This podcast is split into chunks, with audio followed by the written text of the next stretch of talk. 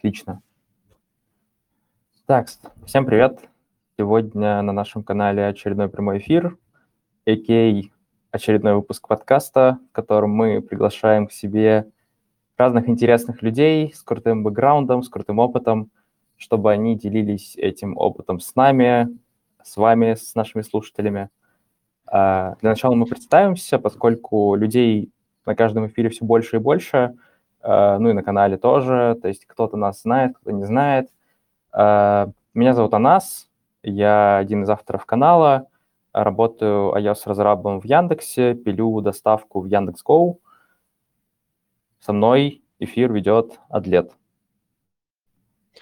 Да, всем привет, меня зовут Адлет, я тоже iOS-разработчик, один из авторов канала. Э, мы вот недавно обсуждали с Анасом, мы познакомились э, до подключения в Яндекс, то есть до присоединения в Яндекс в школе мобильной разработки. Около сколько, трех лет назад. Вот. Сейчас я работаю в стартапе в США, который занимается доставкой еды. И с Жаном мы познакомились тоже. Это было в школьное время, в классе девятом, наверное, или восьмом. Вот. Мы с Жаном познакомились где-то неделю назад. Увидели друг друга, услышали полчаса назад. Собственно, у нас сегодня гость э, Жан Курбанбаев, тренер по спортивному программированию, уже, судя по LinkedIn, лет 7 опыта, призер Международной Олимпиады по информатике, экс-софтвер-инженер Google. Жан, расскажи немножко про себя. Можно так сказать, да. Да. Да, всем привет, меня зовут Жан. Um, так, я с Казахстана, с Алматы. Я думаю, здесь многие с Казахстана тоже. Вот. Um, совсем недавно работал в Гугле, почти как два года. Uh, по идее, я еще числюсь, на самом деле. Вот. Наверное, через 2-3 дня я, я уже не буду числиться в Гугле. Um, вот. У меня бэкграунд олимпиадный, в школе занимался олимпиадом по информатике, неплохо получалось. Вот, в принципе, наверное, как-то так. Я думаю, да, если ты берешь э, призерское место на Межнаре, это вполне себе неплохо. Вот. Ну, повезло, наверное. Ну, давай, в общем-то, и поговорим про... Ну, начнем, короче, про спортивное программирование. Мы и про Google поговорим, и про все твои э, дальнейшие решения жизненные. Э, давай начнем сейчас с, со спортивного программирования. Как ты к этому пришел? А, насколько я знаю, пришел ты к этому на самом деле достаточно поздно, ну, для, там, для такого среднестатистического олимпиадника, только там в классе в девятом. А можешь рассказать вообще про свой путь, как ты к этому пришел? Окей, okay. ну, получается, uh, я учился в очень, в очень маленьком городе, uh, в простой школе. Мое единственное увлечение в жизни это было играть в компьютерные игры. Я играл в World of Tanks и пытался это делать на таком достойном competitive левеле. Кажется, у меня что-то вроде, что вроде типа я был топ-11, топ-15 в мире по там, определенному рейтингу. Вот. Очень, очень, очень плохо учился в школе. Ну, в школе мне родители решили отдать э, такую специальную школу, называется Казахско-турецкий лицей. Э, известная школа в Казани тем, что занимается олимпиадами. Вот. Меня туда отправили. Вообще переехал в другой город. Э, и в той школе, в той школе, получается, когда ты, как, как только ты приходишь, ты должен выбрать предметы, которые ты бы ну, занимался как олимпиадами, да. Я выбрал, mm-hmm. что там три предмета нужно выбрать. Я выбрал математику, математику и информатику. То есть я сказал, что мне математика прям очень нравится, давайте мне на математику отправляйте. Вот, в общем, меня зачислили на информатику в седьмом классе. Получается, вот седьмого седьмого класса как бы, ну, как бы ходил туда. А, на самом деле я очень много прогуливал школу, со школы сбегал. Получается, это как интернат, то есть там нужно жить все там 6-7 дней. Uh, нет ни, ни телефонов, ни компьютеров, ты играть ничего не можешь. Я пытался, не знаю, играть в компьютеры, сбегая со школы. Вот. Mm-hmm. На информатику ходил, что просто, ну, как бы, просто потому что было интересно общаться со старшими ребятами. Uh, у нас такие activities были, там, не знаю, чай пили, у нас там какие-то, не знаю, снеки были интересны, вот. В принципе, как-то так я попал на, ну, как бы попал в тусовку нашу локальную внутри школы олимпиадников. А прям начал заниматься олимпиадами, это было в конце класса девятого, да. Угу. У вас же, а у вас же 11 классов, правильно, в Казахстане? У нас 11 классов, да. 11 да, ну, значит... классов в обычных школах, да. А ты ездил на, на IOI в качестве школьника еще? Да, получается, получается, я закончил 11 классов в обычной школе, ну, как бы, в, э, как бы стандартизирован, да, как бы казахской, казахстанской школе. Ага. И после 11 класса я поступил в международную школу в Астане. Мгм. Меня при- при- пригласили как бы на, на грант учиться. А, Это было в Астане, школа называется «Спектрум». Мгм. Вот, я пошел туда уже как бы учиться 12 класс, и там на, на международный прошел. Мгм. Как-то так. Интересно. А вот, А, да-да, Глеб. Мгм. да, вопрос про UI. А, ну, насколько я знаю, ну, то есть, как она сказала, все начинают с седьмого класса заниматься. Ты Мгм. начал с девятого класса. Я помню, то, что там были пару моментов на, там, на областной олимпиаде. И мне интересно, почему вот ты начал, и я всегда вот, когда были там, пересекались на кампах, на олимпиадах, всегда у тебя видел это желание пройти на UI. У тебя даже на код-форсе в коде было, типа, вот там, ты там пишешь, короче, код, и тебе в коммент просто UI там 2000, там, не знаю, 18, короче. Вот мне интересно, откуда у тебя такое вот желание, типа, вот начать в девятом классе? Ну, то есть понятно, да, почему примерно ты вот начал. Откуда вот желание прям пройти и взять место? Вот, окей, классный вопрос. А, Я точно не помню, но я предполагаю, что это было так. Была такая история, что вот у меня были старшики, ну, то есть как бы в олимпиадном кружке есть ребята постарше, был один классник, который мне помогал, и он сказал, что вот если будет в 2015 году ка- какая-то олимпиада, называется IOI, это, он сказал, что самая престижная олимпиада, самая крутая, и она будет в Казахстане. Я такой, блин, а это был там год 2014, что ли? Это 8 или 9 класс. Я говорю, блин, надо срочно пройти. типа. То есть я даже тогда не понимал, насколько это тяжело. Ам, Вот. Но я тогда как бы просто вообще узнал, что есть такой, такой, такой стейдж, то есть самый финал, финал всех типа стран, где собираются самые сильные. Вот, как себе это в голову забил. ам, То есть и за- за- зафиксировал, да, как бы такую цель, а именно желание у меня появилось заниматься, это было в девятом класс- классе, в конце, там за месяц перед областью, когда мой одноклассник заходит, заходит за месяц перед областью в олимпиадный кружок, и за там неделю две буквально меня просто обгоняет, становится намного сильнее меня. Вот. И меня это как-то немножко, наверное, задело, и я вот начал тоже заниматься, наверное, из-за этого тоже. То есть появился человек, с кем можно было конкурировать, такая спортивная конкуренция, здоровая конкуренция была спортивная. Вот. Вот так вот как бы мы друг друга мотивировали, занимались. Прикольно. А нет, нет такого, что у тебя просто вот есть такая черта характера, что ли, а, того, что ты вот чем-то начинаешь заниматься, короче, я просто сейчас провожу параллель с э, тем, что играл и типа был в топ-10-15 игроков в World of Tanks. То есть как бы нет такого, что вот черта характера, если ты чем-то начинаешь заниматься, короче, тебе нужно быть в топе по-любому. Ну, наверное, не знаю, это тяжелый вопрос. Ну, есть какие-то вещи, в которых хотелось бы быть лучше. А, есть вещи, в которые вообще прям без разницы, да, то есть, Мгм. ам, ну, наверное, когда есть, не знаю, вот бывает же как бы по, по краске на, на мозг, да, как бы, как, как- я не знаю, Атлет, может, поможешь перевести, как до- достоинство или что типа такое, когда или эго, может быть, наверное, не знаю. что-то То есть вот бывает, эго и гордыней, кажется. Или ну, гордость. бывает, Кажется, гордость. Ну, наверное, да. Типа, бывает, когда просто тебя вот это чувство начинает как бы есть, что, блин, типа, ты можешь быть в топе, но ты этого не делаешь, да? Ну, условно, когда есть Мгм. потенциал, ты понимаешь, что ты можешь, а, твои друзья, твое окружение покажут, что они тоже могут, и не хочется оставаться позади.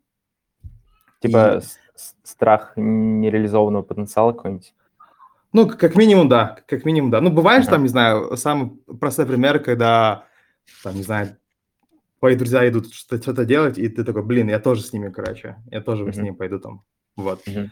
И не буду оставаться позади, буду как бы тоже двигаться вместе вперед.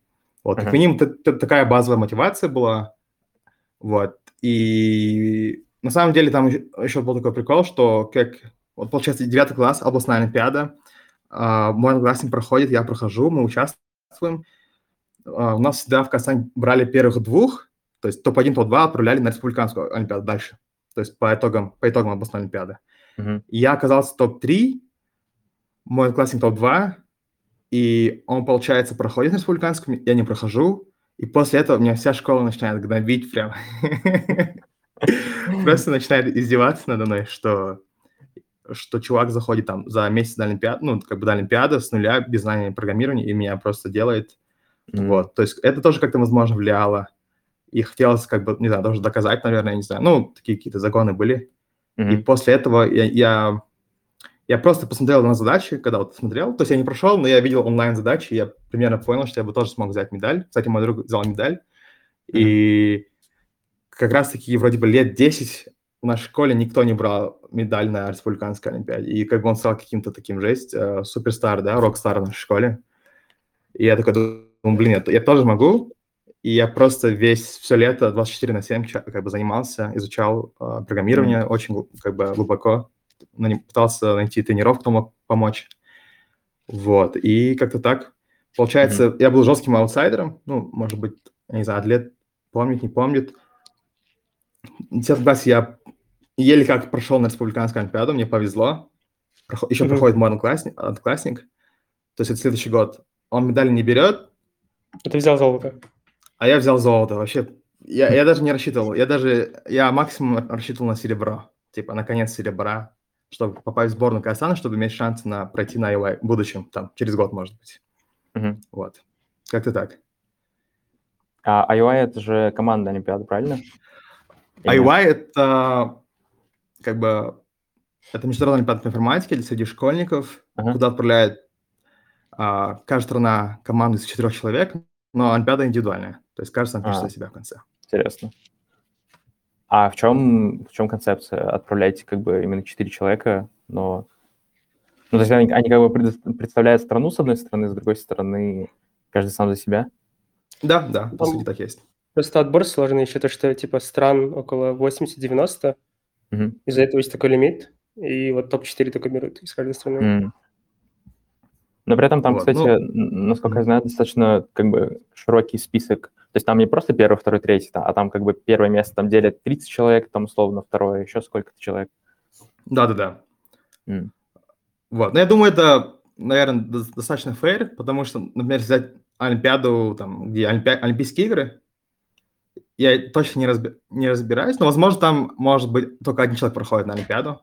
Mm-hmm. И, наверное, один зап- запасной с каждой стороны, и дают только одно золото, одно серебро, одно бронзу, mm-hmm. где люди занимаются, там, не знаю, 10-15 лет, чтобы выиграть медаль на, на Олимпиаде. Mm-hmm. Вот. В школе таких, как бы, нету возможности заниматься 10-15 лет, а, поэтому... Ну и, в принципе, да, ты приход... приезжаешь на финал, на IY, Uh, во-первых, ну, туда уже проходят самые сильные со, со всего мира, да, с каждой стороны самые сильные прошли.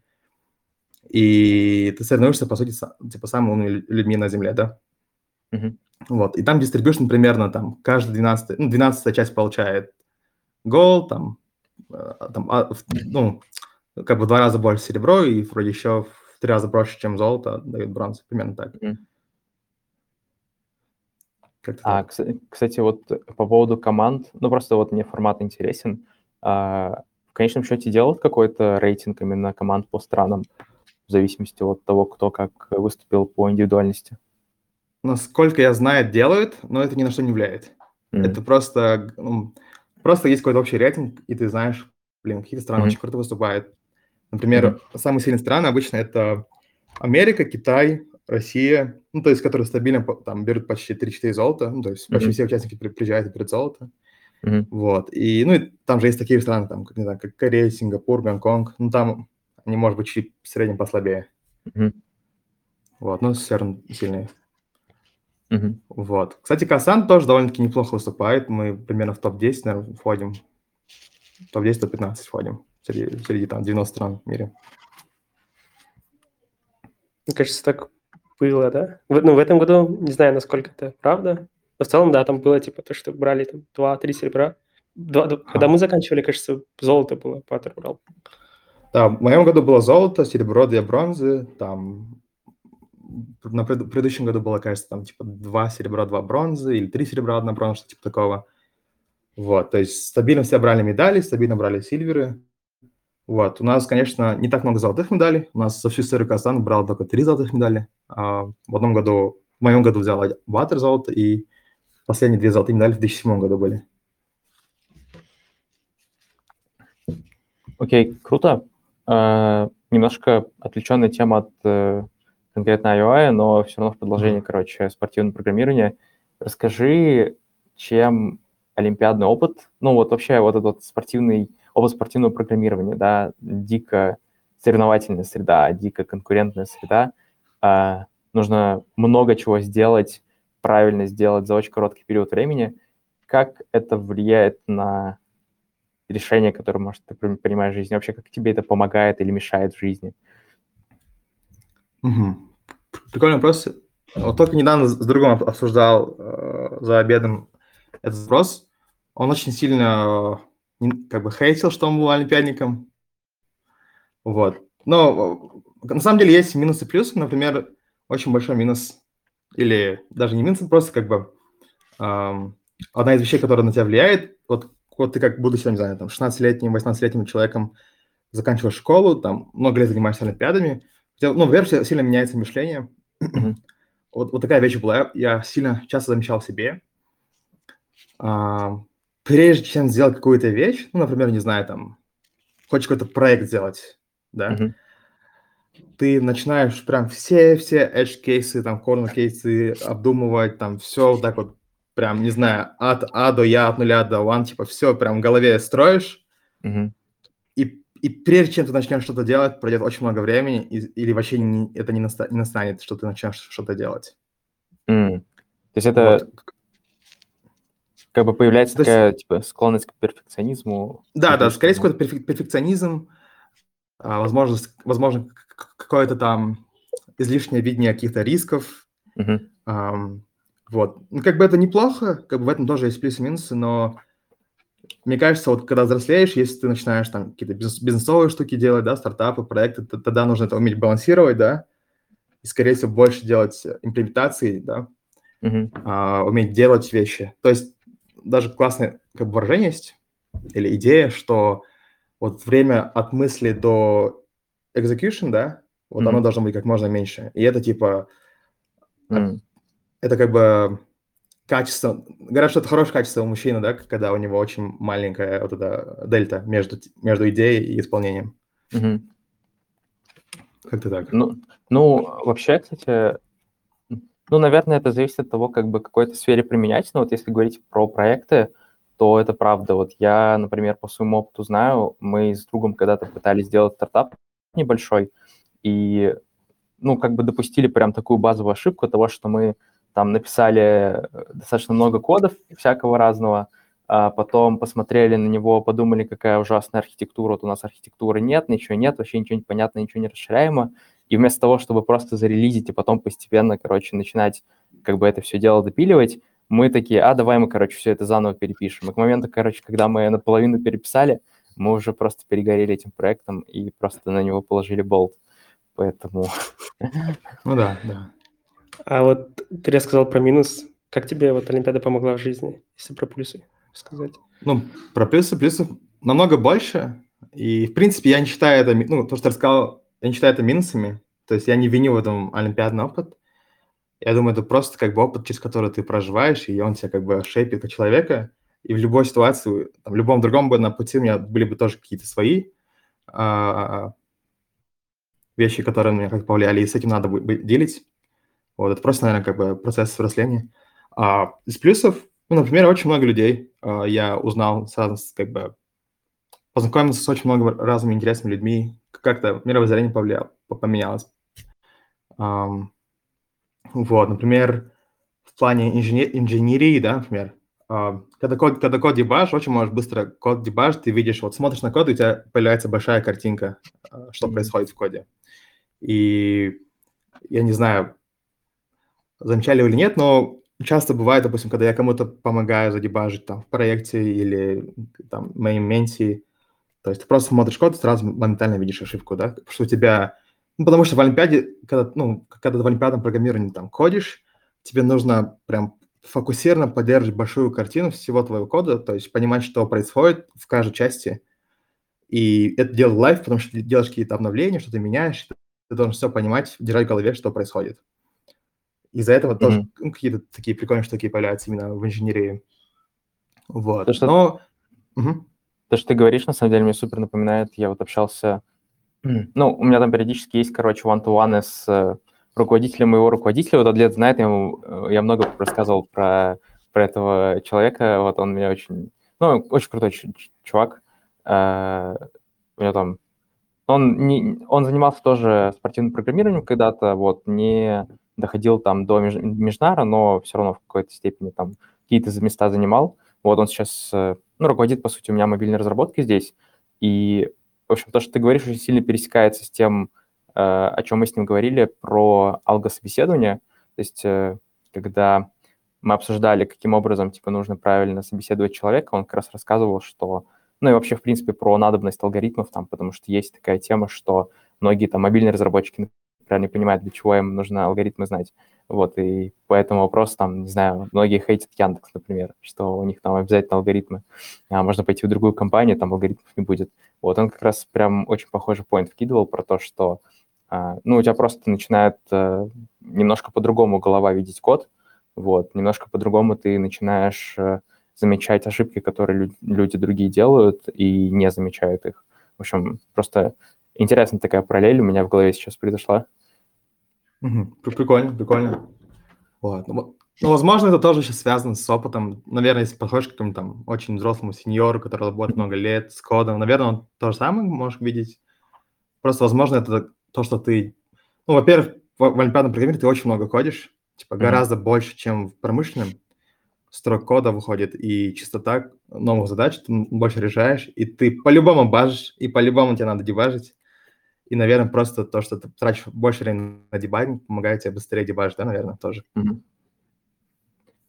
А вот, э, вот ты считаешь, что... Такой отвлеченный вопрос. А ты считаешь, что а, вообще вот любая тема, связанная с олимпиадным программированием, это больше скилл или это талант? А, не очень понял вопрос. Можешь?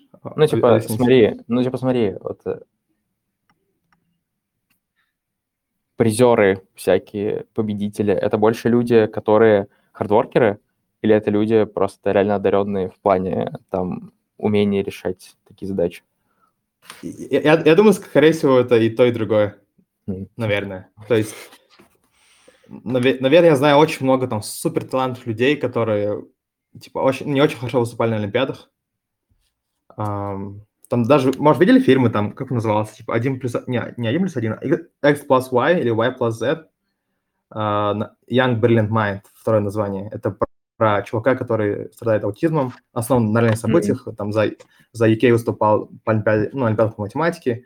Там чувак просто гений, но не, как бы особо не занимался, не ботал. Mm-hmm. Там взял mm-hmm. бронзу или что-то типа, или, или место mm-hmm. даже не взял, или сильвер взял. Ну, в том, дело в том, что есть ну, в целом, чтобы заниматься, наверное, э, даже не знаю, как, как правильно сформулировать, наверное, чтобы заниматься олимпиадами, типа, требует каких-то там, не знаю, очень, ну, нужно быть как минимум, там, не знаю, не глупым, а дальше, там, не знаю, просто по воронке отбирается очень много таких людей, которые не глупые и хотят соревноваться, и, соответственно, mm-hmm. там уже просто э, тупо твое потраченное время, как бы, hardworking решает.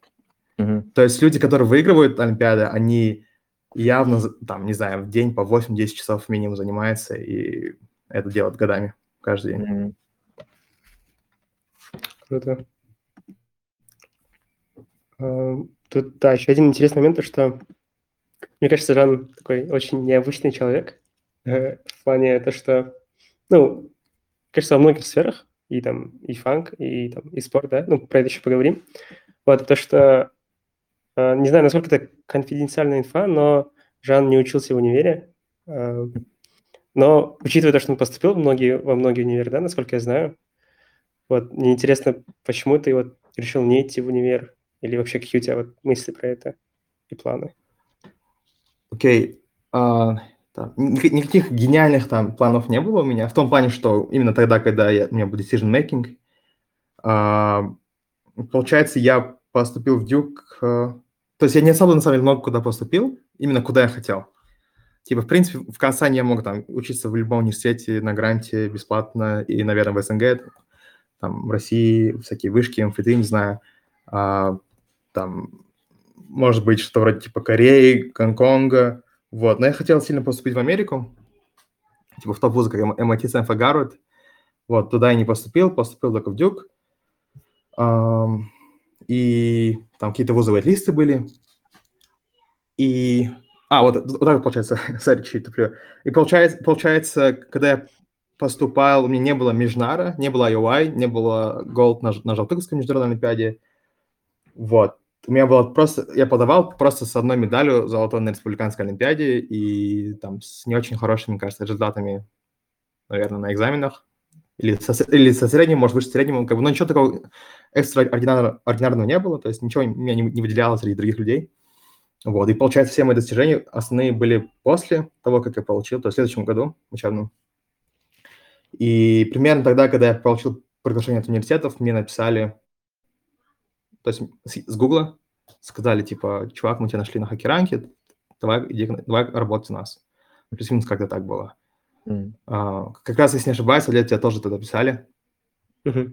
Вот, ты мне показывал, я такой удивился, и, кажется, через какое-то время типа мне написали вроде, плюс-минус.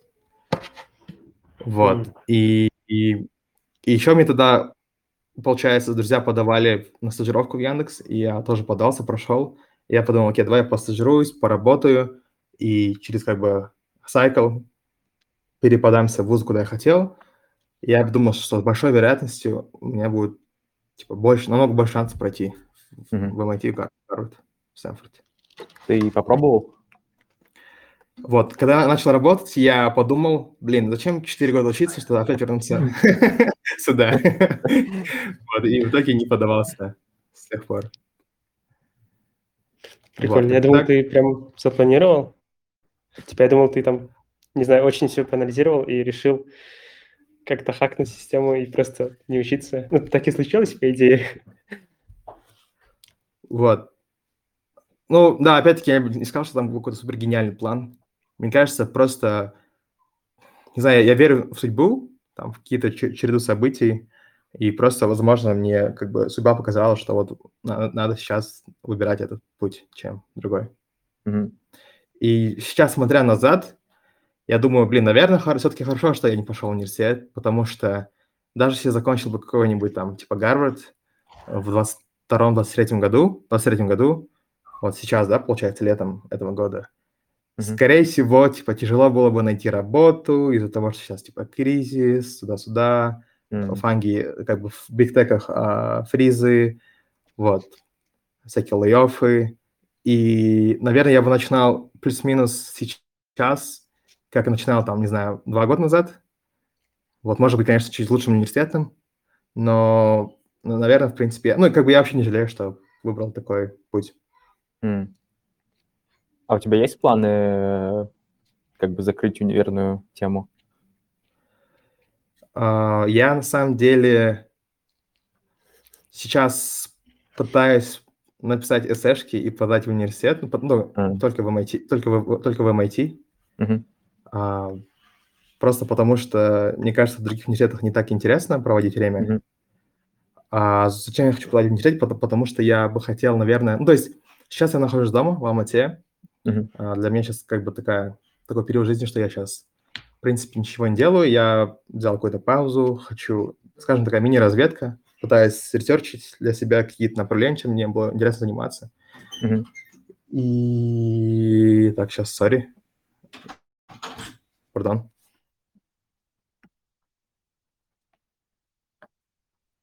Кажется, это такой неожиданный ответ, то, что он подает понятие.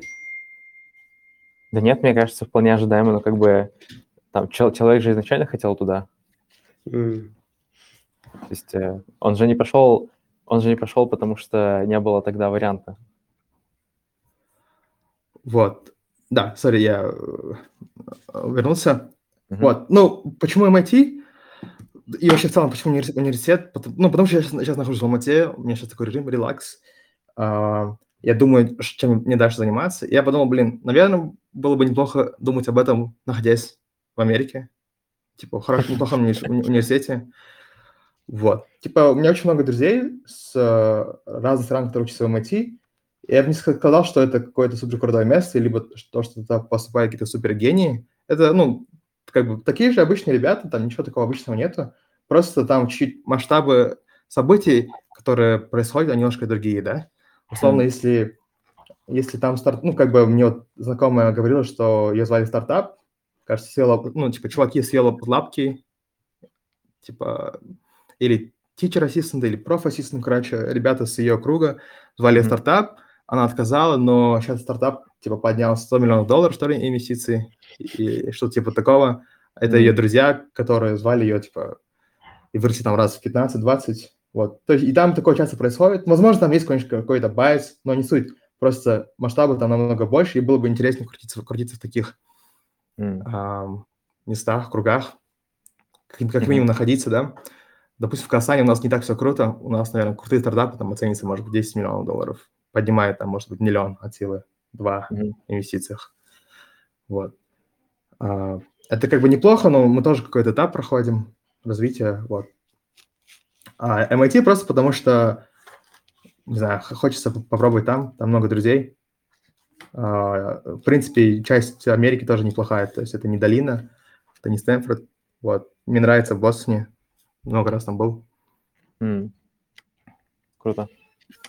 А ты вообще видишь, э, ну, себя, типа, как дальнейшую деятельность, раз ты говоришь о том, что тебя там подолбала корп-культура, и ну, такое, типа, коммерческое программирование, там больше себя впишешь в какой-то исследовательской работе или... На самом деле, long term я, наверное, вижу себя больше в бизнесе, в стартапах. Mm. Вот. Um, да. На самом деле, университет – это не важно. Я сейчас даже часто думаю, типа, блин, у меня сейчас примерно появляется какой-то вижен, чем заниматься в 2024 году, mm-hmm. и университет не особо там уже э, находится в этих планах. Mm. Вот. Но просто главное, мне кажется, окружать себя хорошими людьми, амбициозными, mm. э, которые хорошо, hardworking. И мне кажется, тогда намного проще в целом. То есть легче понимать. Ну, то есть обычно, обычно не, не так же работает, что ты, ты такой сидишь, думаешь, думаешь, и типа, блин, я такой, типа, лампочка загорается, и я говорю, ой, я теперь знаю, чем заниматься. Обычно, ну, в моем случае это так происходит, что я общаюсь с какими-то людьми новыми, они мне mm-hmm. что-то говорят, и такой, какие-то какие-то идеи, потом я собирается какая-то общая картинка, и я такой, блин, теперь mm-hmm. я знаю, чем заниматься. Вот. Ну, кстати, вот в этом смысле, по-моему, универ может как раз, э, типа, помочь, потому что, э, ну, особенно если ты говоришь про MIT, там, скорее всего, э, как бы контингент достаточно высокий, высокого уровня, и mm-hmm. в этом смысле там можно и идеи, и какие-то такие бизнесовые штуки подхватить, в общем. Ну да, да, согласен. Так. Окей. А, я предлагаю тогда пойти поговорить немножко про рабочую деятельность, а, про твой опыт. А, расскажи, ты работал, получается, в Яндексе, прежде чем пойти в Google, стажировался, uh-huh. но потом, я так понимаю, ты не остался. Расскажи про причины. Когда, когда готовишься к behavioral интервью, там говорят, типа, не говори плохо про, про предыдущую компанию. Вот. Но в целом, э, если, если коротко, коротко сказать, я зажонился в сентябре, в октябре. Это, была город, это был город Москва. Mm-hmm. Um, вот. Тогда была наверное, не самая лучшая погода. Типа, солнца нету, холод, а, сильно влияет на настроение, на самочувствие. Плюс, плюс команда, может, команда как-то не, не очень повезло. А, был такой суровый менеджер. В команда супер необщительная. Типа за три месяца стажировки я ни разу не пообщался ни с кем в команде. Прям совсем ни разу. Вот. Но при этом я очень общался много с другими командами, очень хорошо mm. дружил, э, тусил. Вот. Как, не знаю, как-то так получилось. Mm-hmm. И спустя, наверное, как половина стажировки, полтора месяца из трех, у меня совсем, не знаю, попал, ну, появилась какая-то депрессия, апатия, демати... дисмораль, демотивация. Я просто уже не хотел работать. А, пытался поменять команду, но HR сказали, что, блин, типа, может... Ну, они, не знаю, наверное, для них проще всего делать, ничего не делать, и они просто меня переубедили не менять команду. Сказали, попытайся с командой задружиться, заобщаться. Mm-hmm. Вот, что, в принципе, не особо помогло. Но как бы это нормально, нормально. И, не знаю, не хочу бы, винить других, наверное, делать во мне. Вот. Мгм. После этого, ну, как бы я был очень зеленый, да, я, я, получается, только, только школу закончил, пошел работать, у меня не было особо какого-то инженер- инженерного опыта, много что Мгм. не получалось. Вот, но был классный, классный опыт на самом деле. Вот, после окончания стажировки я сильно разочаровался в софтвер-инженеринге. Ну, мне показалось, что вот это, скорее всего, вс- работа пр- программиста, М, и, видимо, везде она такая. мгм. Вот. Но я все-таки дал второй шанс. То есть для себя я, я пошел в казахстанскую компанию местную небольшую. Мгм. Вот, мне очень там понравилось, но она была небольшая, это был как проект, стартап. Мгм. И после Яндекса чувствовал, что, блин, это уже не Яндекс, это не такие крутые большие масштабы. И, вот, я оттуда тоже ушел, М, поработал там, не знаю, 2-3 недели. А, Вот, но при этом я еще всегда постоянно пр- преподавал олимпиадное программирование. Р- Я помогал разным школьникам выигрывать, ну, как бы готовиться к олимпиадам, помогал студентам на стажировки проходить, инженерам помогал проходить интервью а, в компании. И как бы это, основ- ну, можно сказать, что это, наверное, была моя основная работа. мгм. И из-за этого, типа, я даже, ну, как бы, даже я зарабатывал, препод- преподавая намного больше, чем в компаниях а, программистом. Из-за этого для меня было на тот момент более приоритетнее, как бы, не оставаться в компании, потому что я не мог совмещать э, работу, коучинг и, и инженерную работу, вот, Мгм. которая мне еще не особо нравилась. Ну, ты потом и третий шанс, получается, дал. Да, я дал третий шанс. Это было в 21 году. А, Отец, как бы родитель моей ученицы. Кстати, кстати, да, прикольная история. Мы с ним... А, вот получается, после, после Яндекса я летал в Лондон на, на собес в Джейн-стрит, на финал. Это был мой первый собес на английском, который я успешно завалил. Вот, ну, завалил достойно зато, вот. И на, в ту поездку я ужинал с, одним, как бы, с одним родителем моей ученицы, кому я преподавал. А, это чувак очень большой ве- вечерный там инвестор, у него там своей компании куча, и мы с ним хорошо заобщались, ну, как бы именно вживую. До этого мы общались как бы онлайн. Вот, он в 21 году меня... А, кстати, в чем прикольно, в чем история прикольная, что он, типа, кажется, Кент Марка Цукерберга. И в том ресторане, где мы ужин- ужинали, они 10 лет назад а, встречались как кенты, и он, типа, ну, как бы собирался инвестировать в Марка, в. Марка проект. Прикольно. Вот. Потому что тогда у этого чела была самая большая игровая компания или онлайн-казино в мире. Мгм. Вот, и в 21 году он меня позвал, сказал, что вот его дочка прошла в его компанию на стажировку, там, будучи 12 ей 12-13 лет было. Мгм. Он сказал, он сказал, что инженеры ее собесили на стажировку в, ее, в их компанию, и она очень себя достойно показала, ну, видимо, благодаря мне. И он сказал, давай мы тебя устроим в эту компанию, ты будешь ей помогать, и М, будешь помогать, помогать компании. Вот, я, в общем, Мгм. устроился туда как алго, как консультант по алгоритмам, то есть я Мгм. помогал им. а, по сути, это была софтвер-инженерная позиция. Вот, э, я тогда, получается, меня позвали на проект, я там поработал несколько месяцев. Вот, мне тогда очень, на самом деле, понравилось. То есть это была, был мой первый опыт в компании, где иностранцы, они были супер nice, friendly, а, меня всему обучали, мне еще за это платили, я набирался огромного, огромного опыта, мне прям очень классно, ну, прям очень круто все понравилось. Как проект закончился, как проект закончился, мне написали email с Гугла, типа, мы тебя Мгм. зовем. Вот, я с ним прособесился, прошел. Ну, там тоже интересная история, история, на самом деле, я прошел не сразу. Вот, ну, может, чуть позже это обсудить, наверное, если... Вот, ну, как-то так в целом, да. То есть тогда я понял, что, блин, АКС работа с софтвер-инженерингом, типа, она сильно разнится, то есть очень Мгм. сильно зависит от компании, от города, ну, от культуры. Вот. А ты вот то, что ты работал, это ты он-сайт работал где-то, да? Не, я, я работал ремонт. Это А. была компания, это был ло- лондонский стартап, но я работал ремонт с, Мгм. э, с Казахстана. Понял, очень прикольно. То есть тебе, короче, до Цукерберга это одно, одно рукопожатие. Ну, получается так, да. Прикольно. А нам два, да. Вот, э, зри- зрителям три, да? Получается, у тебя... У тебя, Получается, зрителям такой бонус ланч.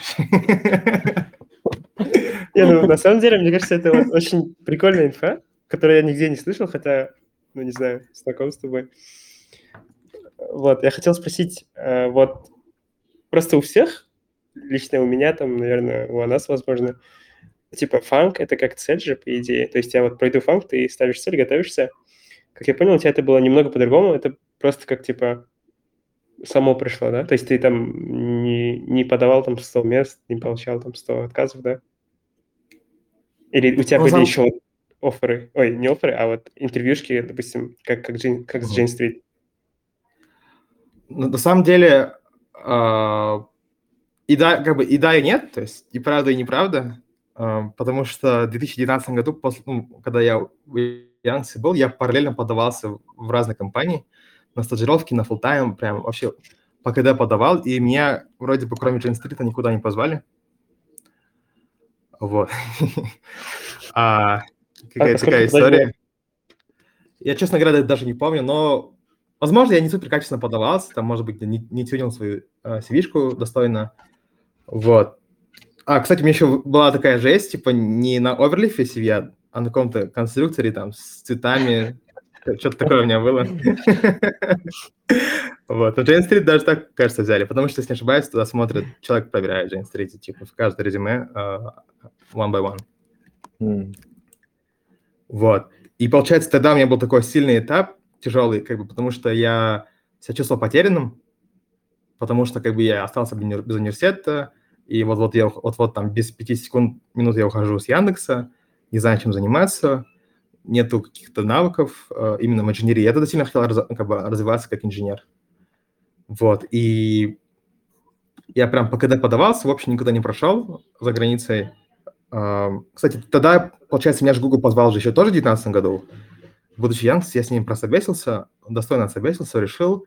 А мне пришел отказ месяца через три, когда обычно приходит типа, через неделю, мне месяца через три пришел отказ. Хотя во время собеса интервью сказал, что, блин, был- чувак, было все круто, мы тебе дадим, я тебе дам достойный фидбэк. м, А, вот. Но я верю в то, что там, скорее всего, был какой-то miscommunication и, возможно, какая-то ошибка, м, по которым мне дали, дали отказ. Кстати, кстати, sorry, пока не забыл, очень интересно, для, для людей очень будет полезно. мгм, Вот у меня, а, когда я был в Яндексе, я собеседовался с JS, ну, как бы был фон-интервью, да, потом позвали меня на онсайт в Лондон. А, фон-интервью – это было мое самое первое интервью на английском. Я его вот так прошел, ну, типа, норм, вроде как решил с подсказкой задачу, но я особо там не надеялся, потому что это, ну, как бы у меня был плохой английский. А, первое интервью, вот, в итоге мне пришел отказ. мгм, Я чисто ради интереса написал интервьюеру. А, так получилось, что я запомнил его имя, или, или даже он мне на почту писал. Я ему написал на почту, типа, привет, чувак, там, а, спасибо за интервью, было очень классно. А, я получил отказ, не могли ли вы да- дать мне фидбэк, я хотел бы, ну, поработать над своими ошибками. м, И он мне отвечает, там, через какое-то время, там, говорит, привет, и говорит, по идее было все хорошо, я не знаю, почему тебя отказали. Я такой, что? И он написал, что попытается разобраться. Вот, мне в тот же день звонит рекрутер и говорит, блин, сори, мы накосячили, у нас был мискоммуникейшн. Типа, ты прошел, скидывай свой паспорт, мы тебе покупаем билет в Лондон. Вау. Капец. Вот. И от этого я понял, что, скорее всего, очень много людей получает отказы, наверное, по какой-то из-за какого-то человеческого фактора. И эти люди, и люди даже не понимают, что они получили как бы не по своей вине отказ. То есть, Так, а- запи- записываем, короче, что нужно запоминать имя интервьюера, почту, номер телефона, место жительства. Кстати, да, это очень полезно, потому что это в будущем мне тоже пригодилось. Вот, возвращаясь э, к Google, с Google мне такого не получилось сделать, или да, я даже тогда не подумал так сделать. В общем, я тогда обиделся на Google сильно, потому что, если не ошибаюсь, уже в тот момент, когда я в 2019 году получил отказ, у меня уже были ученики, которые работали full-time в бигтеках, которым, которым я Мгм. помог по- подготовить. И то есть, там, не знаю, на литкоде я был там топ-100 в мире, и то есть я, ну, как бы мог объективно оценивать свой перформанс, себя же, насколько я хорошо или плохо выступил на интервью. М, И я тогда, ну, как бы оценил, что я себя доста- достойно показал, все было круто, смог объяснить хорошо. То есть у меня не было тогда проблем с решением задачи, как бы я оценивал себя, насколько хорошо объяснил задачу, насколько там было багов мало или много, да, Мгм. вот. То есть многие люди думают, что если они решили задачу, что они пройдут 100%, да, на самом деле не так, тоже очень сильно зависит от того, как ты все объясняешь, как ты до человека доводишь свою идею. Мгм. Вот. Но если fast-forward сделать, в 2021 году мне Google опять пишет, я, я где-то не думаю, блин, типа, отвечать, не отвечать, потому что я был сильно обижен. Мне казалось, что как бы идеально я не проходил интервью, мне, скорее всего, откажут. У меня какой-то был такой страх. Мгм. И я сказал, окей, типа, давай попробуем, там, ничего не потеряю. Через неделю отвечаю, мне ставят интервью, все идеально опять прохожу, и мне опять приходит отказ. Вот. А, ну, и немножко такое, интервью был такой, немножко такой, не самый приятный чувак, как будто бы, Мгм. что ли. Ам, вот. Ему я писать не, стал, писать не стал, хотя нашел его в LinkedIn.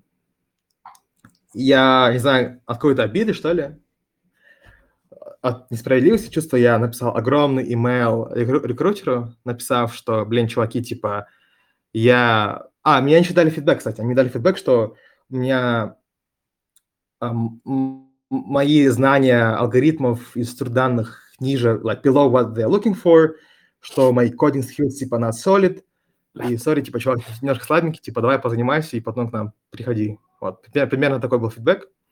Короче, я бомбанул, написал огромный email, типа, чуваки, блин, типа, я этим занимаюсь каждый день, скинул свои IOI, типа, результаты, скинул свой LeetCode, сказал, Мгм. что я каждый день решаю задачи, я помогаю людям, инженерам проходить такие компании, я решил задачу, достойно объяснил, э, и сказал, что я считаю, что рекрутер, о, интер- интервью был очень субъективен, попросил дать интервью с олимпиадным бэкграундом, сказал, например, like Петр Митричев.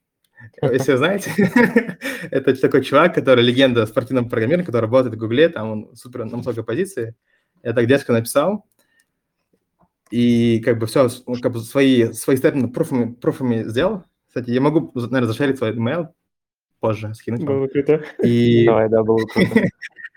и Это после еще- этого они... они... Мгм. Говори, говори. Sorry, sorry. Петр Митричев, это который топ, там, типа, 10 на, на Codeforces, да? Ну, в мое время он был топ-2 после туриста. Типа, если написать в Google там топ-10 про- програ- там, программерс или software engineers типа in history, вот он в том списке появляется. Вот. После этого мне, они мне отвечают, говорят, sorry, sorry, типа, это не отказ. Типа, э- это, это sorry, даже сам не понял. Они сказали, это не Это отказ. пранк? Они сказали, если, если это был бы... Они сказали, если это был бы отказ, мы бы, типа, тебя зафризили на полгода или год. Я, типа, вообще не понял, в чем прикол, типа. Они сказали, типа, давай еще одно интервью сказали. И сказали, типа, давай, типа, подготовься, и когда будешь готов, напиши. Я сказал, типа, я им отвечаю, типа, чуваки, я этим каждый день занимаюсь, я хоть сейчас могу вам интервью проходить. Типа, хоть завтра, да, хоть сейчас. Мгм. Вот, назначили интервью. А, был чувак, кстати, вроде экс-Яндекс с Питера или с Москвы. Тоже такой известный человек оказался, олимпиад- олимпиадник а, с России. Красный на Форсте был или, или, или Межгород даже.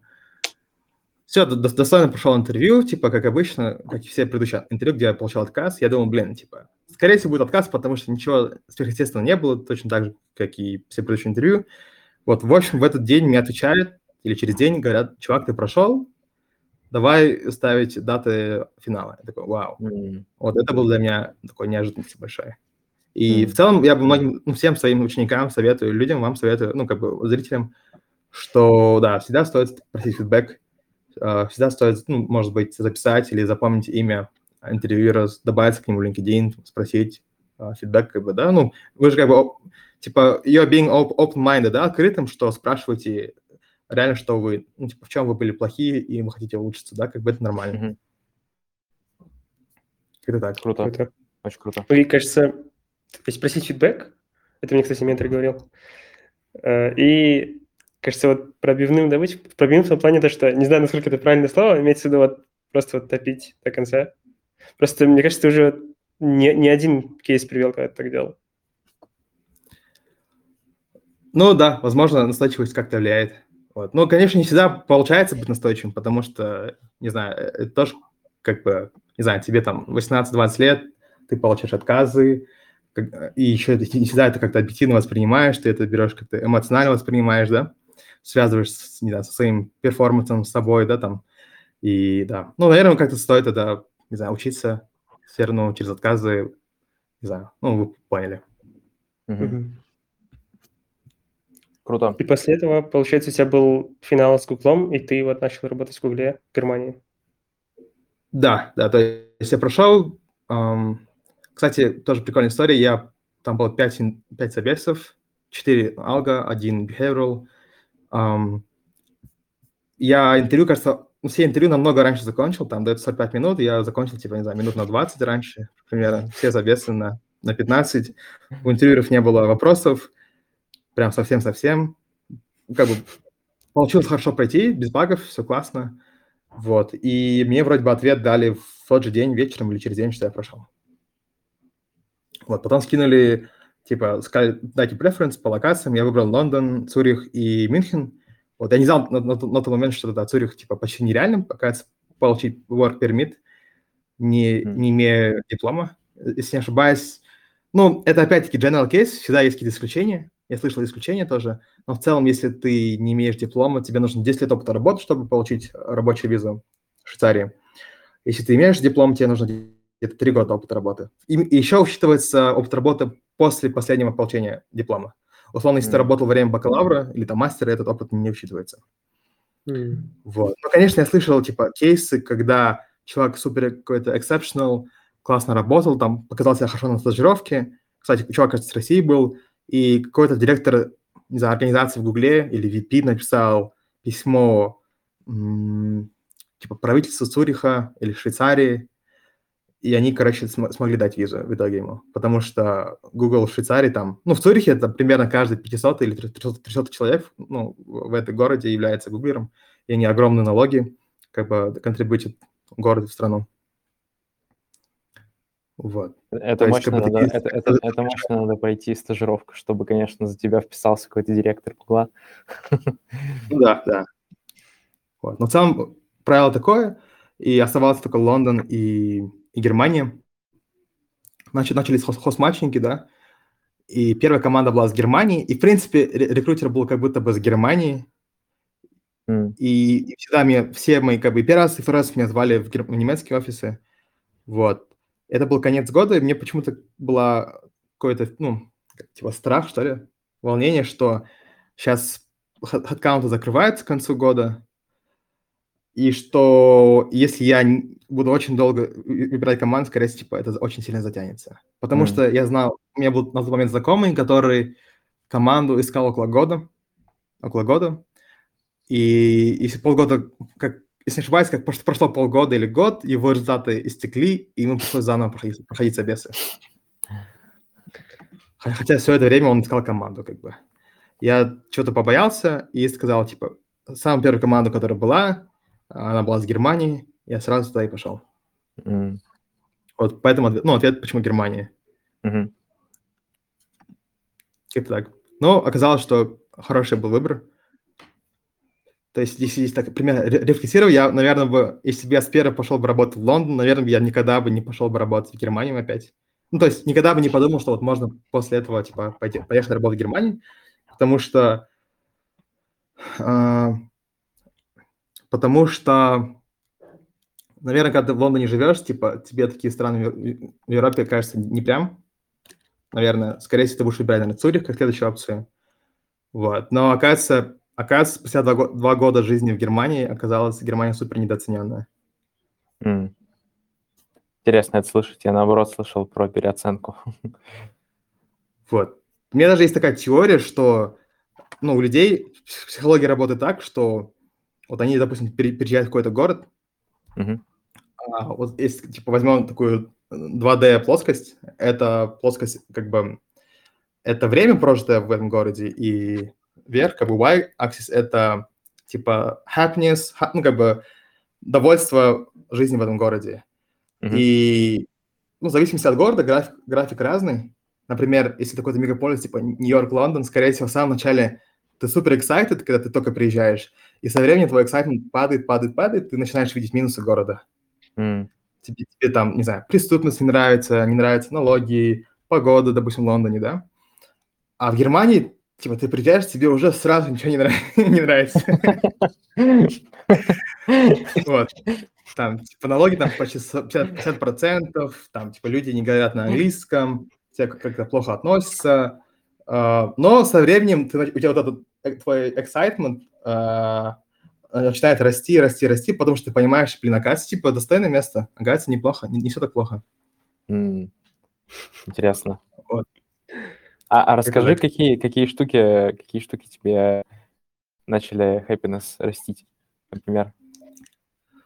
Ну, например, я, допустим, думал о переезде в Лондон, ну, как, как, как просто как, как вариант.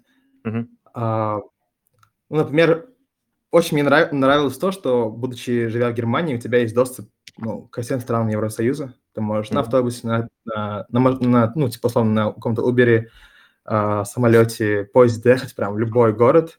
Там поехал на Альпы, захотел покататься на лыжах, там, не знаю, захотел посерфить, поехал там в Португалию, в Испанию. И это все очень быстро, тебе не нужны никакие визы, э, тебе не нужно, ну, условно, там, ждать, подавать на визу. Очень все дешево, ну, то есть все эти перелеты, да, поездки. А, сам- самой Германии понравилось, что, если не ошибаюсь, кажется, здравоохранение в Германии считается там одно, оди- самым лучшим в мире или одним самым лучшим в мире. Мгм. Типа я ломал ногу, там вышел счет у меня, там, не знаю, на 5-6, там, 8 тысяч евро, там, в принципе, я ничего не платил, как бы меня очень быстро забрали в больницу, все полечили. Никогда, за два года никогда ни за что я не платил, типа, в Германии, именно, Мгм. именно в медицинском, медицинском аспекте. А, как бы хорошие врачи, вот, в целом природа классная, типа, города очень чистые. Мгм. А, Ну, конечно, тоже, типа, это depends, там, где ты находишься. Ам, Там инфраструктура очень классная. Типа, я, допустим, я катаюсь на велике, там, условно, у меня 100 километров, типа, допустим, выходной день мне нужно прокататься там 5-6 часов, там, 100 километров. По городу кататься неинтересно, ты выезжаешь за город, и ты, допустим, держался на какой-то, ну, ехал по какой-то велодорожке, спустя там 50 километров ты уже в каком-то, какой- какой-то деревне, но ты до сих пор едешь по велодорожке по хорошей Мгм. дороге. Круто. Вот. Ну, как бы вот в этом плане очень понравилось. Но из минусов, что мне не понравилось, мне не понравилась вот эта неме- немецкая культура. Ну, то есть в том плане, что она не близка мне. Как, как бы сама культура, вот это, ну, как бы не близка, да, по духу, душевно. То есть мне нравится вот в Казахстане, что очень люди, ну, допустим, в, в карьерном плане, в корпоративном плане, что даже ты работаешь в компании, ты с коллегами очень близко общаешься, не знаю, вы можете дружить на работе, вне работы. Вот мне вот такое э, как бы, очень сильно м, Мгм. нравится. Ну, в Европе такого, ну, как минимум в Германии такого сильно нету. М, То есть э, рабочие отношения ограничиваются работой. Да, ну, как бы это нормально на самом деле, да, но, Мгм. наверное, там это именно даже наоборот, что все очень холодно, как будто бы М. в отношениях, и нет какой-то искренности, возможно, как бы есть какое-то надменство, я не знаю. Мгм. Ам, Ну, то есть, условно, человек может тебе что-то говорить в лицо, но при этом он думает по-другому, или может обманывать в свои, свои интересы, да? Мгм. И как бы да, типа такого. А ты думаешь, что это именно культурная штука или это там конкретные кейсы конкретных людей? Мне кажется, ну, это будет странно прозвучать, если, если я скажу культура, но я думаю, что это культурно. М. Вот. Понял. Потому что, допустим, даже вот я, ну, очень много путешествовал и всегда посещал офисы Гугла в разных странах, в разных городах. И чувствуется разницу даже в офисе. Атмосфера в офисе сильно меняется между странами. М. То есть типа по, не знаю, количеству conversations, которые там... Ну да, Вот. элементарно, элементарно, допустим, в Америке, как будто, ну, окей, это может быть не супер глубоко, но люди э, как будто бы сильно приветливее, дружелюбнее на работе. М. Ам, часто бывают какие-то неформальные вещи, да, происходят какие-то Мгм. activities. В, Мгм. в Германии у нас за два года, кажется, только одно или два activity было. Мгм. В принципе, в моей команде, типа, никто особо не хотел ничего так делать. Ну, меня, ну, это тоже bias, наверное, какой-то. От ком- команды к команде разнится, но у нас моя команда была очень взрослая в среднем возрасте. Мгм. Типа, в среднем возраст, наверное, два раза больше был, чем мой возраст. Может быть, полтора раза. М. Ам, вот, то есть и в целом еще немцы сами по себе не очень рано приходят на работу, очень, очень рано на работу, с работы уходят, типа в 2, 3, 4 часа дня. А, ну да, но зато они достойно работают, и у них как будто бы взгляд на жизнь немножко другие, которые не пересекаются с моими, да, вот как бы взглядами или с приоритетами, что, что мне нравится. Мгм. Вот. Поэтому как бы для них это норм, Мгм. как бы они живут своей жизнью. Ну вот Вот. если говорить про Google, ты же, э, ну вот ты уходишь, ты говорил, там через два дня Мгм. перестанешь быть официально мембером. Скажи, почему, расскажи вообще, почему ты такое решение принял. Э, Окей, прикольный вопрос. Ну, в целом, наверное, наверное, из Олимпиад у меня всегда было какое-то чувство, что всегда хотелось расти, всегда хотел чего-то большего. Мгм. А, всегда был какой-то, не знаю, какой-то огонь, типа, двигаться дальше.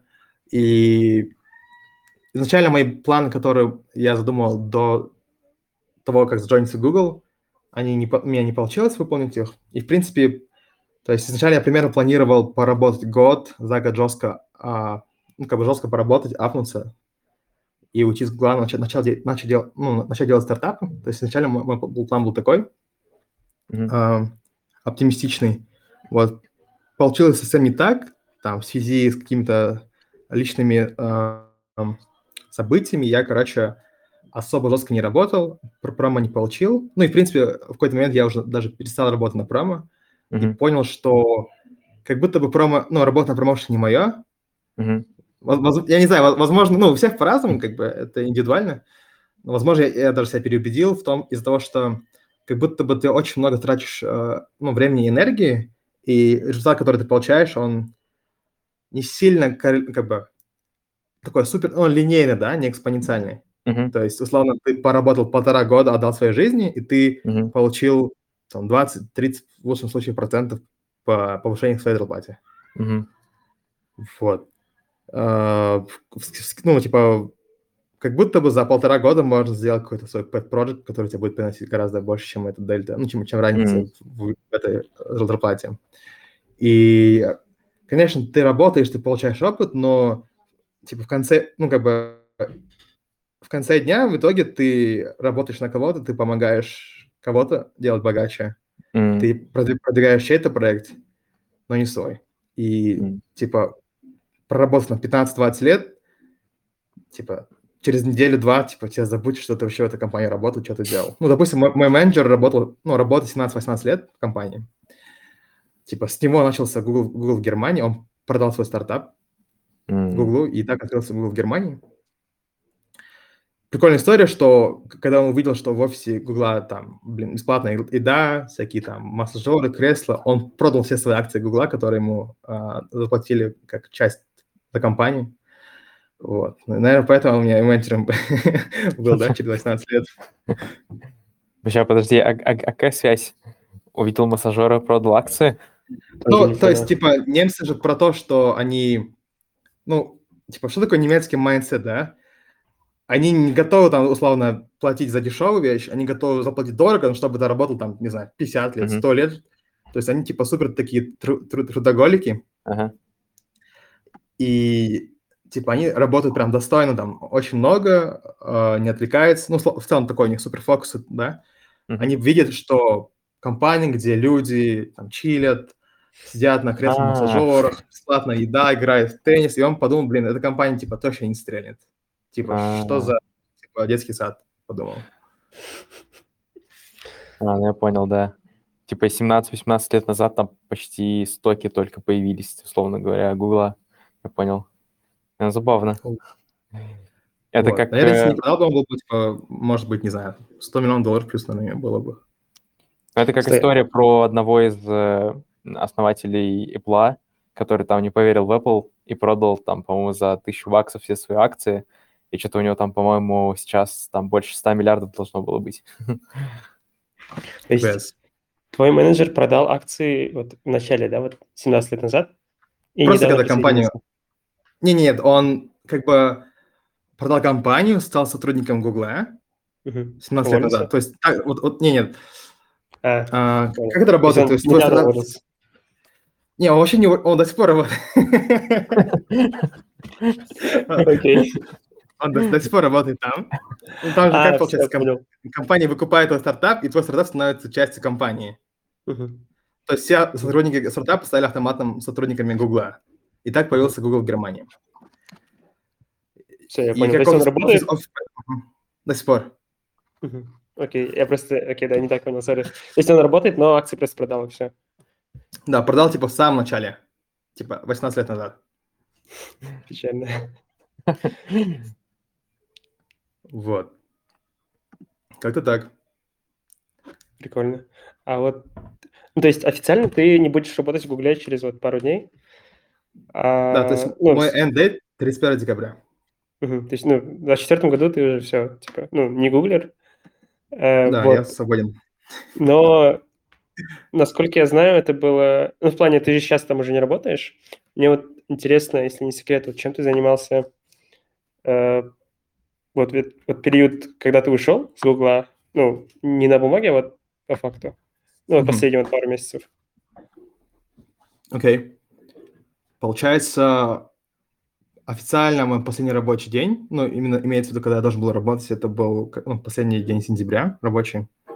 После этого у меня начал, начался а, период, когда я могу не работать три месяца, ну, как бы я до сих пор числюсь сотрудником. Вот. Я тогда...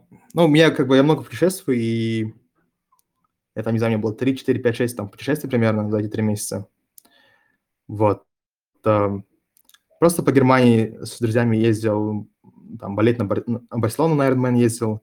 После этого я пошел в двухнедель- двухнедельный поход, называется Камин де Сантьяго. Э, в Португалии, который. Да, в Португалии ну, начинаешься, начинаешь в каком-то городе, то есть разные маршруты, но я начал в городе Порту, Португалии, и шел пешком до севера Испании, Мгм. до Сан- Сантьяго де Компостела. Это примерно 300 километров. Вот, я шел, шел в соло 12 дней. То есть просыпаешься рано утром и идешь там до вечера, и так каждый день двена- на протяжении 12 дней. И вообще вот фул пешком, да, без попутки, без, без машин. Фул пешком, но когда ты дошел до, до самого севера Португалии, я шел именно по Coastal Way. Получается, там а, река или озеро, как пролив, который там, не знаю, где-то километр. Вот, я не стал его переплывать сам, я просто на лодке переплыл. Ну да, makes sense. Вот. Единственное, когда я пользовался не, не ногами. А жизнь в палатке? Жизнь э, в хостеле, типа в супер дешевом хостеле для, для пилигримов, это для путников, Мгм. типа стоит типа 7 где-то евро за, Мгм. за ночь. Условия почти нулевые. Там. Ты спишь, в принципе, как будто бы на улице, то есть есть стены, но как будто бы они не помогают, типа теплее не делают помещение. Вот. Очень холодно. И ты спишь, как бы, они дают, они дают только- только подушку дают. А, Да, подушку. Ух, Дают подушку, как бы, даже без, без наволочки.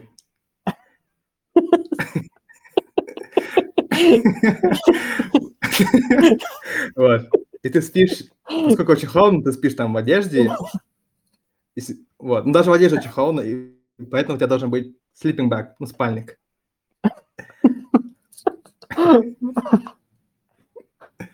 Вот. Как-то так. Сори, да. Ну, это, то- это тоже так- такая, такая романтика, на самом деле. Ну, я пойду специально, да? То есть, конечно, можно оставаться там в каком-то крутом отеле, да, типа достойном месте, где, не знаю, есть стены, да. Вот, но, ну, не знаю, от этого весь кайф теряется, да, то есть смысл, да, там идти стра- страдать 12 дней и, ночью там пятизвездочном отеле оставаться. Ну да. А не Это было часть- скучно в соло? Соло, ну, на самом деле я начинал не соло, А. Я начал с подругой, э, просто типа рандомно всем написал, кто, кто, кто от- откликнулся, это подруга. Это, я примерно написал там за пару дней, кажется, до, до похода или за полнедели.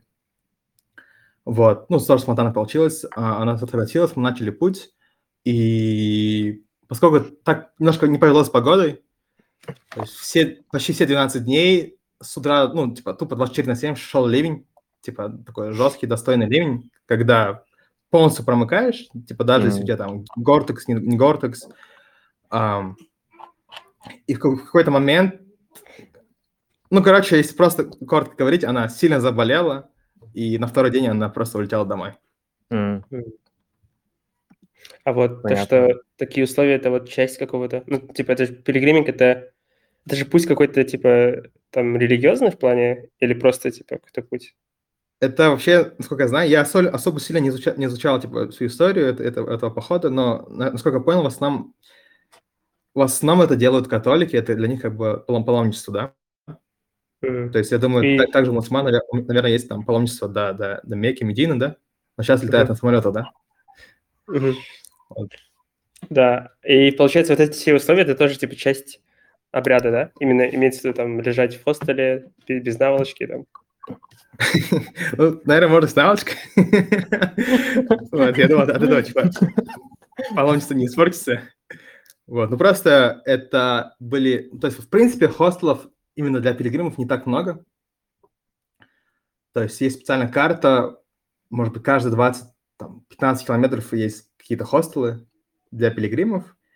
А, ну, во-первых, там не- недорого, да, то есть типа там 7-10 евро за, за ночь. А, в обычных хостелах типа раз в 5, наверное, дороже. В отелях где-то раз в 10 дороже. Вот. И как бы еще в этих, как, как плюс в этих хостелах ты можешь встретить других пилигримов, с ними пообщаться. В этих хостелах также дают как бы печать, то есть у тебя должен быть такой паспорт, па- паспорт пилигрима, где ты ставишь каждый день печать, что ты именно прошел, то есть как бы пруф, что ты про- проходил какую-то часть пути, да, ежедневно. Мгм. М, Понял. Прикольно. Вообще Очень прикольно, да. Я, кстати, на самом деле, вот, э, не знаю, Адлету закину, Жан, тебе тоже закину. Я давно хочу пройти какую-нибудь эту тропу. Я думал про Ликийскую тропу в этой, в Турции, там по берегу. Вот, но, в общем, не знаю, может быть, когда-нибудь сможем закооперироваться, пройти. Подкаст снять параллельно. Да-да-да. Видео подкаст уже. Да, серьезно, по идее, мне времени, времени полно. Можно заново пройти. Вот. И, в принципе, этот путь считается очень популярным, на самом деле. То есть даже я был не в сезон, там стабильно каждый день я видел людей, которых я обгонял, которые меня обгоняли. Ты с ними знакомишься. Очень интересно, на самом деле. То есть я встречал супер разных людей, я встречал типа каких-то супер богатых американцев, которые там им по 60 лет, они типа владеют IT-компаниями, которые там чувак, у него IT-компания большая, который за свою жизнь 5000 ночей прожил в отеле, примерно, или 6 тысяч ночей про- прожил в отеле. Такой супер нетипичный американец, там все про все знает, там встречал каких-то очень религиозных немцев, а, со всеми знакомишься и ну, как бы слышишь истории про их жизнь, блин, очень круто. Вот. То есть, получается, И- да, вот последнее время у тебя было вот, ну, просто такое, типа, э, ну, путешествие, наверное, чил, да, вайб такой. Имеется в виду вот после увольнения с Гугла. Ну да, да. После этого я на месяц уехал в Америку, там путешествовал, марафоны бегал, вот, э, пытался как-то себя искать. То есть, если заметили, это такое, такие путешествия не, не- не как там сидишь, на солнце загораешь, там пьешь коктейль, да, там Мгм. all inclusive. Это больше как где-то физически себя челленджишь, плюс у тебя есть время побыть наедине с собой, подумать о жизни. А, В Америке это было наоборот, и я пытался с разными людьми общаться, пытаться какие-то взгляды получить э, людей, как бы видение. Вот, тоже пытался понять, чем мне было бы интересно заниматься. Потому что для себя понял, когда я путешествую, с, каждым путешествием у меня очень много инсайтов приходит, которые сильно мою жизнь меняют. Круто. А вот про США, насколько я знаю, это тоже мы сейчас немного в другую, кажется, сторону идем.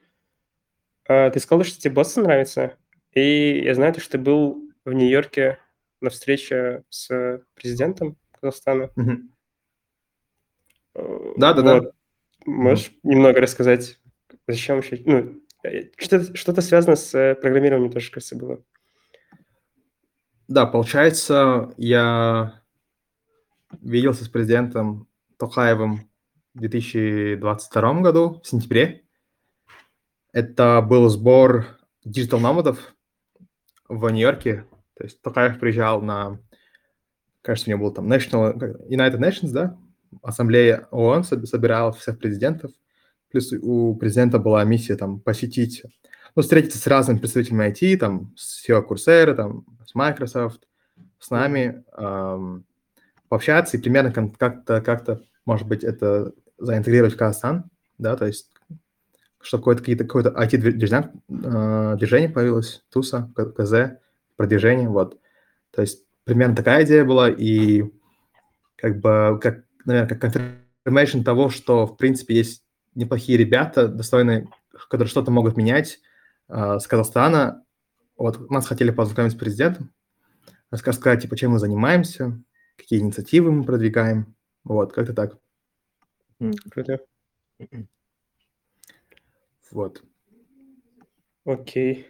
Uh, да, интересно, мы прям много чего поговорили. Uh, немного, мне кажется, вот назад можем идти. Ты говорил, что, допустим, за, там, за 15 минут до, до окончания собеседования ты заканчивал собесы в Гугле. И у многих может быть понятие, то, что, ну, ожидание, то, что, чтобы там, пройти фанк, нужно быть олимпиадником. Как ты думаешь, насколько это правильно? Ну, обязательно вообще быть олимпиадником, чтобы попасть в фанк? Ну, я думаю, нет. Ну, про- просто, наверное, Олимпиада как-то помогает тебе, да, э, коррелирует э, с тем, что ты просто умеешь решать задачи, да. Наверное, как, как в спорте это просто, условно, есть там бег, да. Условно, если ты занимался боксом, не знаю, крутил велик, скорее всего, ты будешь тоже неплохо бегать. Вот, то же самое и здесь если проводить параллель, типа, тебе не нужно заниматься боксом, борьбой, велосипедом годами, чтобы в конце концов научиться неплохо бегать. Ты можешь сразу начать не, неплохо, ну, учиться бегать. Мгм. Вот так же и в- с алгоритмами. Чтобы решать задачи неплохо, тебе не нужно годами тратить, решая супер тяжелые задачи, которые ну, намного тяжелее, чем интервьюшки. Ты можешь просто начать решать задачи, там, не знаю, за полгода, может быть, за год, за три месяца, ну, зависит от твоего пейса, подготовиться и пройти интервью. Мгм. Вот. И не обязательно решать задачи там за 20 минут до конца интервью. Даже может, в принципе, задачу и не решить, и пройти интервью. То есть вот мне показалось, что многие думают, что чтобы пройти интервью, надо решить задачу. Неважно как, но решить.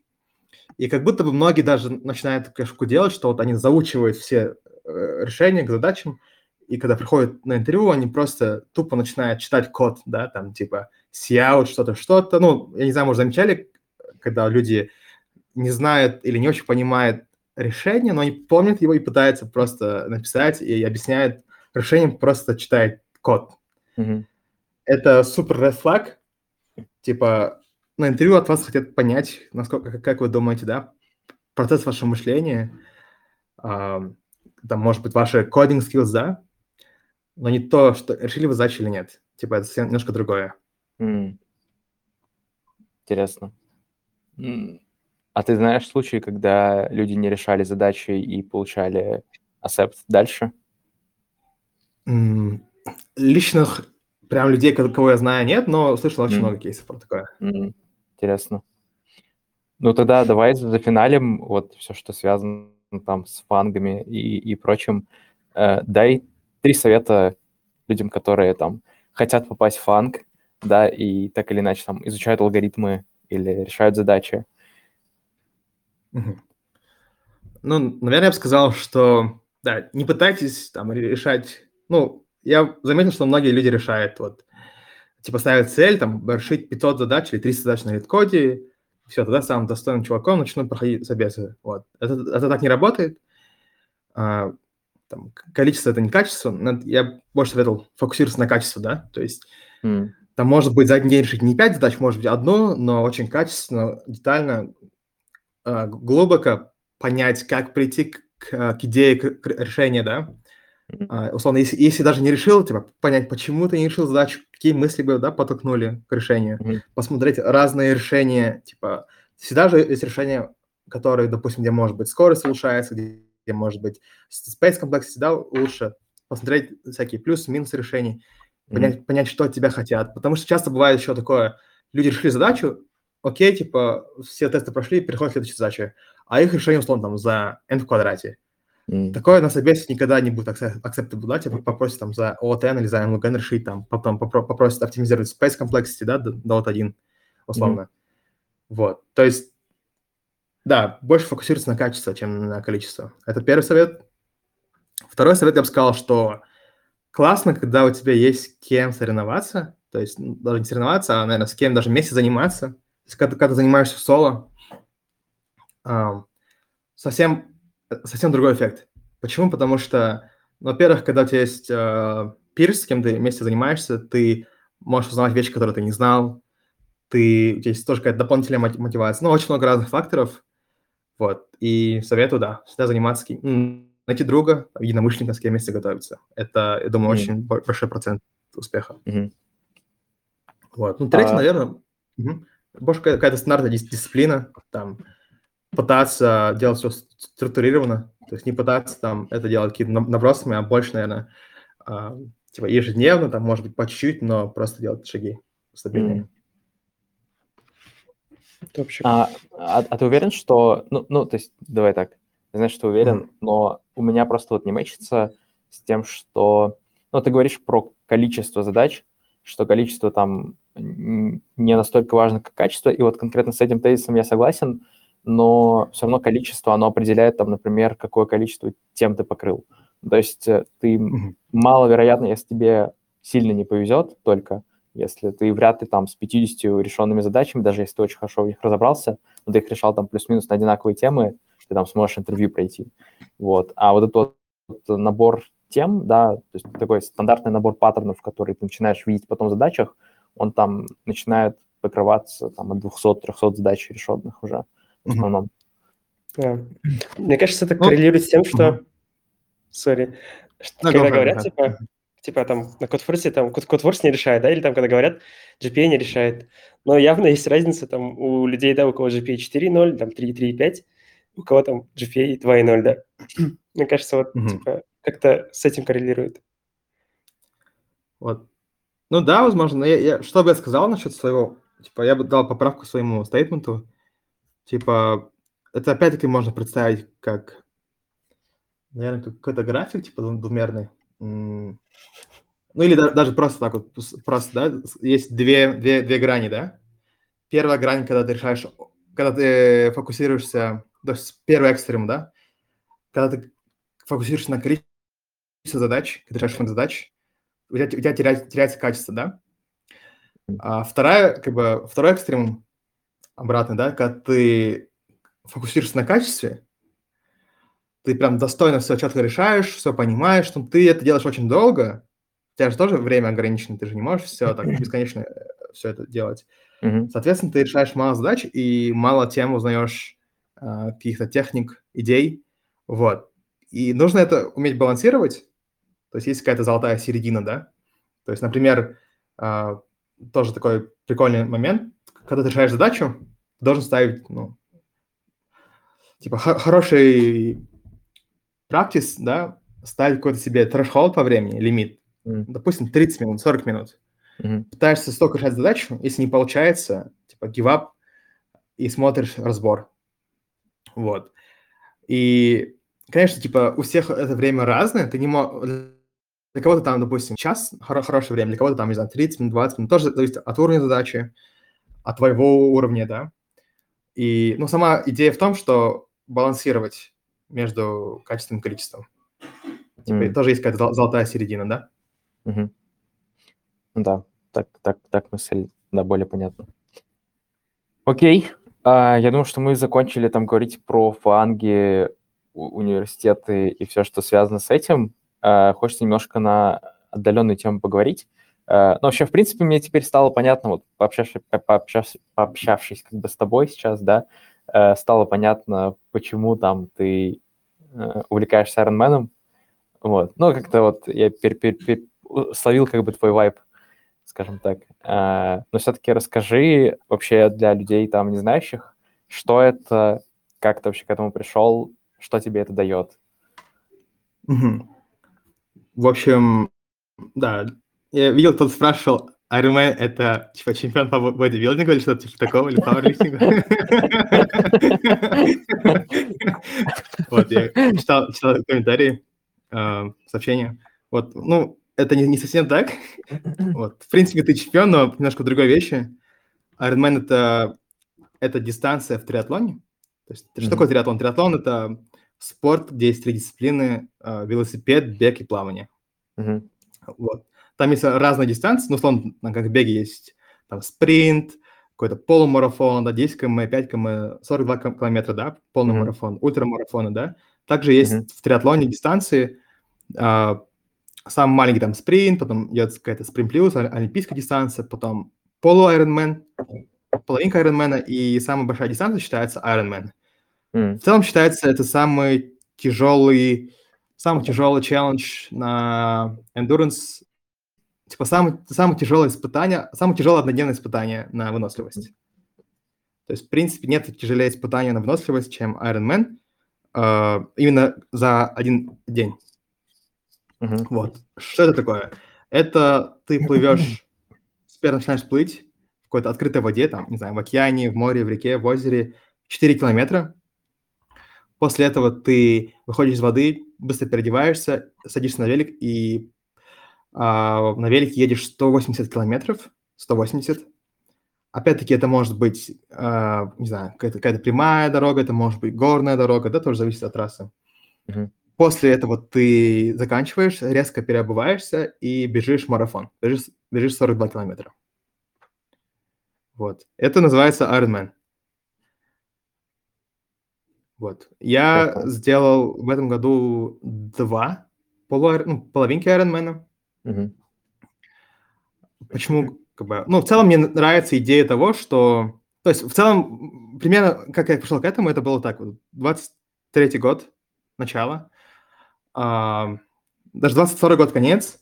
Типа, я нахожусь в Бостоне, у друга дома. а, 22 год для меня был какой-то очень тяжелый. Я набрал 25 килограмм веса, что ли. Вот, и я решил, что 23 год я посвящу тому, что буду заниматься своим здоровьем. Мгм. начну заниматься своим здоровьем, и почему-то я просто себе поставил голову цели и сказал, типа, если я себя хорошо прокачаю, там, похудею, наверное, я смогу пробежать без остановки, там, не, ну, не задыхаясь, 10 километров. М, Я, я себе так поставил цел, цель, и находясь в Америке, я другу сказал, вот, поделился своей целью, и он такой на меня посмотрел и сказал, типа, брат, это же вообще фиг- фигня, типа, типа, ты что, издеваешься, что ли, типа, 10 километров? Типа, говорю, давай хотя бы, хотя бы 21, давай хотя бы полумарафон. Вот. А для контекста этот чувак супер там отбитый, он там на обычной тренировке может взять и пробежать 40 километров, типа, в обычный день. Там он, он эти Ironman все уже давно как бы прохавал, и вот такой чувак мне сказал. Я капец начал сильно сомневаться, но он ска- сказал, что будет меня тренировать, и, в общем, он мне Мгм. за за два месяца подготовил к тому, что я пробежал свой первый полумарафон. То есть первый М. 21, первый свои Круто. 21 километр пробежал. И тогда у меня какая-то супер уверенность появилась того, что, ну, как бы уверенность того, в том, что, оказывается, то, что я думаю, мои убеждения про мои физические способности намного ниже, чем мои реальные способности. м, Типа, тогда вот, ну, есть же вот выражение, что ограничения твои в голове, мгм. типа вот такие э, фразы от, инфо, ну, от э, чуваков, инфо-цыганов, как будто бы я такой подумал, блин, типа, это было реально правда. Потому что до последнего момента, для последнего, до последнего момента я не верил, что я смогу 20 21 пробежать. Я верил больше своему другу, который меня тренировал. Я думаю, если он меня верит, значит, типа, скорее всего, он понимает, что я смогу. М, Вот, было так. Вот. И потом мне очень это помогло в том плане, что я себя начал чувствовать лучше а, ментально. Типа, у меня не было... Ну, типа, 22 год у меня был стрессовый весь, депрессивный, и я резко, типа, из-за этого, из всего выхожу, начи- начи- начинаю себя круто чувствовать. м, А, ну, даже элементарно, да, есть же фраза, да, в хорошем, там, в здоровом теле здоровый дух, и как Мгм. будто бы, да, типа, такие было все мои вот эти anxiety, все, все исчезло. Вот, и я вошел как бы в кураж, а, начал дальше пытаться понять, что мне делать. Типа, я пробежал 21, все, я себя чувствовал таким крутым. Я сказал, типа, ну, давай, типа, next, next goal, да. Наверное, я подумал, 42 бежать следующий, как следующую гонку, следующий старт очень тяжело будет. мгм. И я сказал, давай я пробегу следующую, следующую гонку, пол, половинку Ironman, типа через три месяца.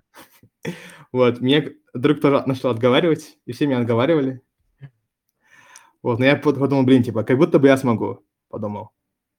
начал готовиться, и настолько я боялся, что я не смогу сделать, потому что там дается лимит еще на прохождение. Типа ты не можешь там брать и неделю до этого эту дистанцию проходить.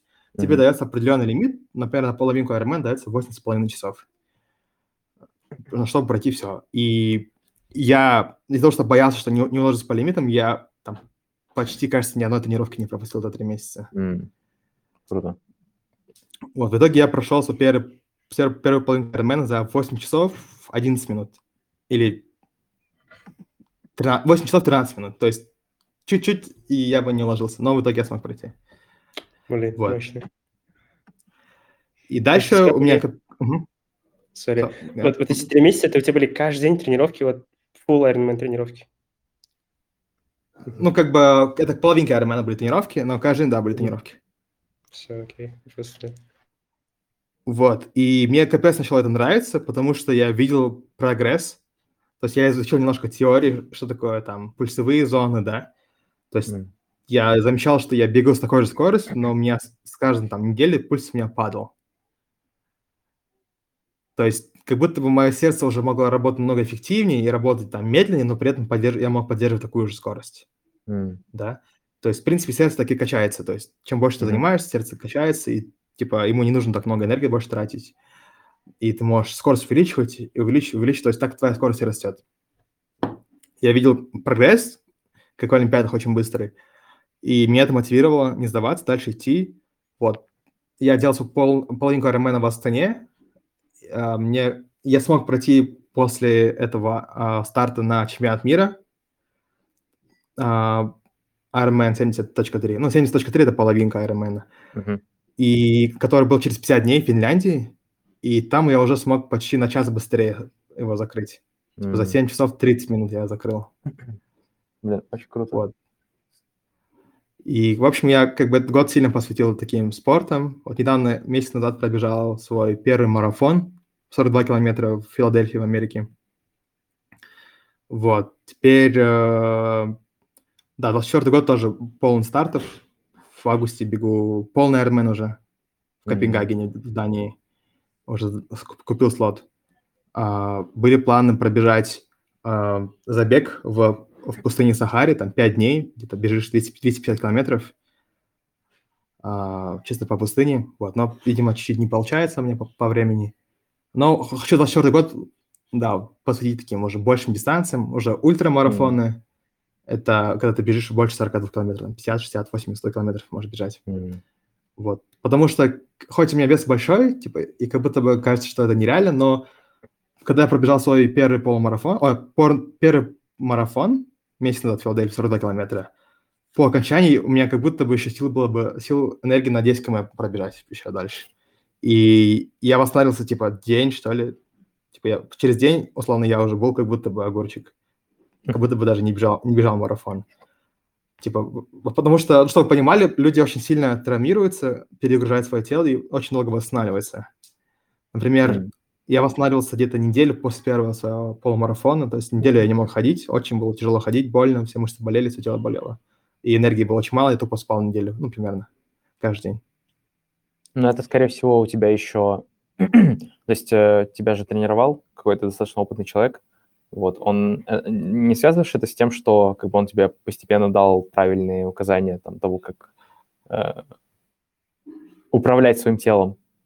Ну, да, да, по-любому, по-любому, да. То есть тело, в принципе, начало адаптироваться, сердце начало адаптироваться, Мгм. как бы сон начал улучшаться, соответственно. Ну, я еще как бы молодой, мой организм умеет быстро восстанавливаться, да, быстрее, Мгм. чем у взрослых людей.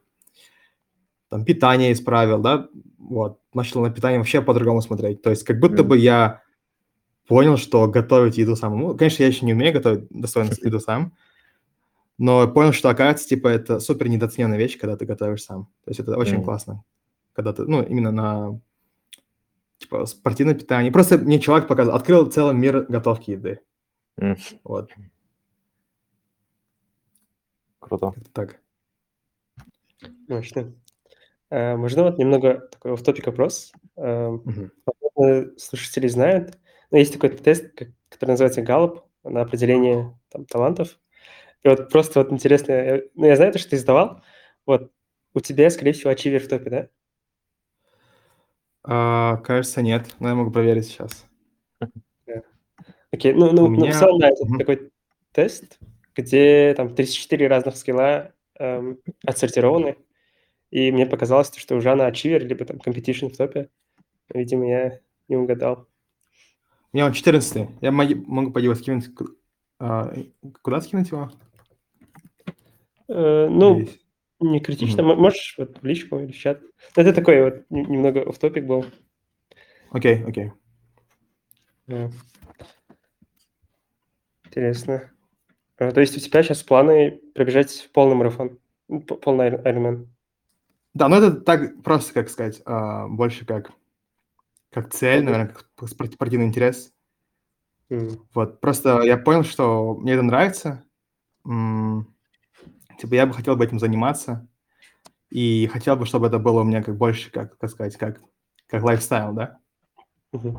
То есть этим заниматься постоянно, и чтобы это было параллельно. Потому что как будто бы у меня в целом жизнь ярче становится ну, для, для себя в моих глазах. И меньше стресса, меньше депрессии. Просто потому что я занимаюсь спортом. И что я хотел сказать, типа в чем, в чем, как бы, в чем, в чем прикол, да, заниматься именно таким эндуренс спортом? Как бы спортов же очень много разных. Например, там ты можешь, не, не знаю, играть в футбол, там, не знаю, ходить в джим, поднимать тяжё- тяжести. Но в endurance спорте это больше про ментальность, это больше про, про твои как бы ограничения, загоны в голове. Мгм. А, Push Push the да, то boundaries. есть, по сути, да, по сути так. Типа, чуваки, которые там бегают, там, не знаю, ультрамарафон, там, условно, чувак может бежать 24 часа, там, не спав. А, кто такие чуваки большие дистанции пробегают, пробегают, они говорят, что это больше уже про ментал, чем про физику. Типа 99% это ментальность. Это именно Мгм. бороться с собой, а, преодолевать, преодолевать сложности в голове, уметь себя Мгм. переубеждать. И мне показалось еще плюс ментальность того, mindset, когда ты думаешь а, long term, потому что ты же не можешь взять там за один день подготовиться к марафону. Тебе нужно, Мгм. там, не знаю, 3 месяца, 6 месяцев стабильно готовиться. И у меня вот как, как, как будто бы произошел такой switch. То есть раньше я пытался как-то вот short-term побыстрее, побыстрее подготовить, что-то выиграть.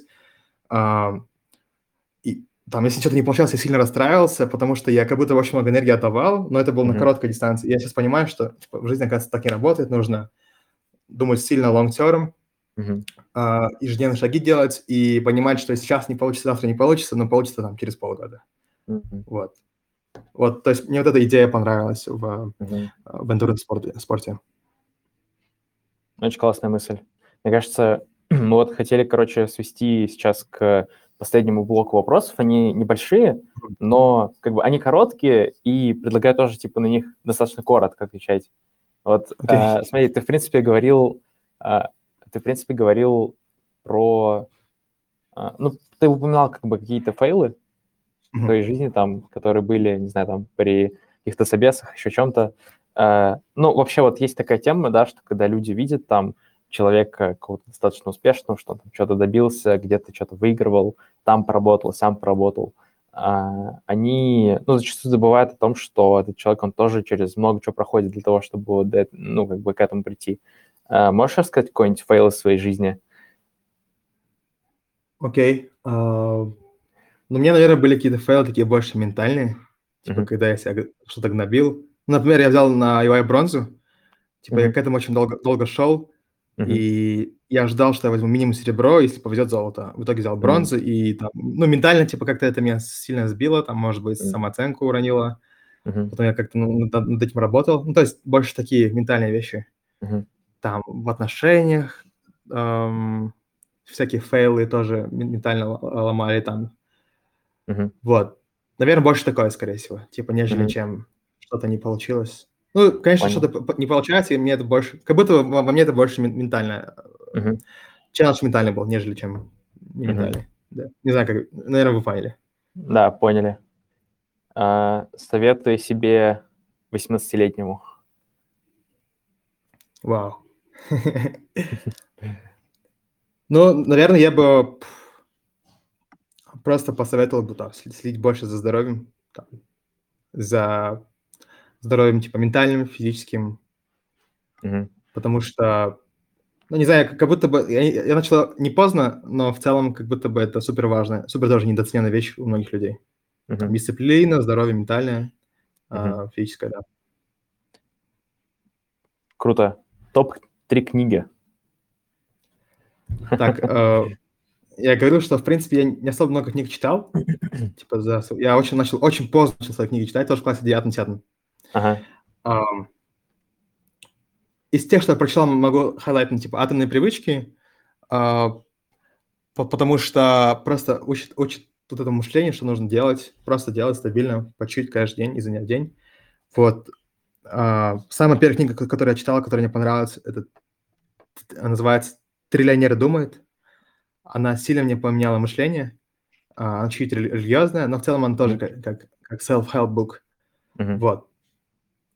Uh, третью книгу, третьей книги такой грамотной нет, которую мог пос посоветовать, но um, ну, допустим, если это про спорт, то я бы, может быть, посоветовал бы из книги у Дэвида Гоггинса, типа «Can't Hurt» называется. Вот, то есть, в принципе, там биография про Дэвида Гоггинса интересно посмотреть, что есть какие-то супер э, люди, которые для, для кого нет ментальных каких-то ограничений. Угу. Круто. Вот. А ты смотришь фильмы? Я, на самом деле, фильмы почти не смотрю, сериалы почти ага. тоже не смотрю, уже очень много лет. А, не, не знаю почему, как будто бы я очень быстро, э, типа, get bored от фильмов, если uh-huh. это не какие-то хайповые или суперинтересные фильмы. Uh-huh. Вот. Но, как я понимаю, это вопрос, наверное, там, топ-3 фильма. Ну, давай, давай, тогда, давай тогда лучший фильм, который ты видел. Uh, очень тяжело ответить. Ну, а обычно, когда смотрю фильм, я пытаюсь какой-то смысл из него извлечь. Uh-huh. И я обычно просто открывал сайт, называется там, типа, кинопоиск или что-то типа такого, топ, типа топ ага. самых фильмов, и я просто все смотрел, типа много лет назад, там лет пять назад я все оттуда начал смотреть. Uh-huh. Мне очень сильно понравилось вот типа Побег из Шоушенка, Зеленая миля, uh-huh. я сейчас открыл сайт, один плюс один, ну просто типа тупо, тупо первый там топ-10 фильмов. Uh-huh. Вот, или даже топ-5 фильмов. Uh-huh. Гамп, Интерстеллар, вот. Uh-huh. То есть okay. фильмы, которые заставляют задуматься о жизни и там, может быть, пересмотреть, пересмотреть взгляды, да. Окей. Okay. Так, и у нас было два вопроса э, от подписчиков. Э, ну, первый вопрос мы, в принципе, обсудили. Он про то, сколько лет и как готовился ты к работе mm-hmm. в Гугле. Про это мы, мне кажется, достаточно прям подробно поговорили. Э, второй вопрос. Что означает RTM-KZ? Uh, прикольный вопрос. Типа, когда я ник придумал, нужно было просто что-то придумать. Uh, Тогда я очень сильно хотел в MIT, видимо. И это ник значит, типа, route to MIT. Вот. А KZ это, типа, Казахстан, Курбамбаев Жан. Вот. Такой... Прикольно. Кринжовый, кринжовый или прикольный момент, да. Да не, не, мне кажется, прикольно. Мне кажется, норм. Так, как так? Ну, мне кажется, на самом деле мы обсудили сегодня все, что только могли обсудить, причем во всех подробностях. А, я, честно скажу, я дико кайфанул от эфира. То есть... Взаимно спасибо. Очень, очень рад, что позвали. Да, большое спасибо, что пришел, что поделился опытом, зарядил немножко там а, своим вайбом таким. Я бы сказал, я вот, я вот я бы сказал, что таким познавательным. Мне это очень нравится обычно в людях. Вот. А, в общем, мне было, правда, очень приятно сегодня провести это время, эти два часа почти, которые реально быстро прилетели. Большое спасибо, что пришел. Спасибо, что позвали. Да, согласен. И, ну, на самом деле, мне кажется, Жан в узких, в узких кругах э, ну, очень, наверное, такой, ну, ролл-модел, да, там, в плане UI, в плане Гугла.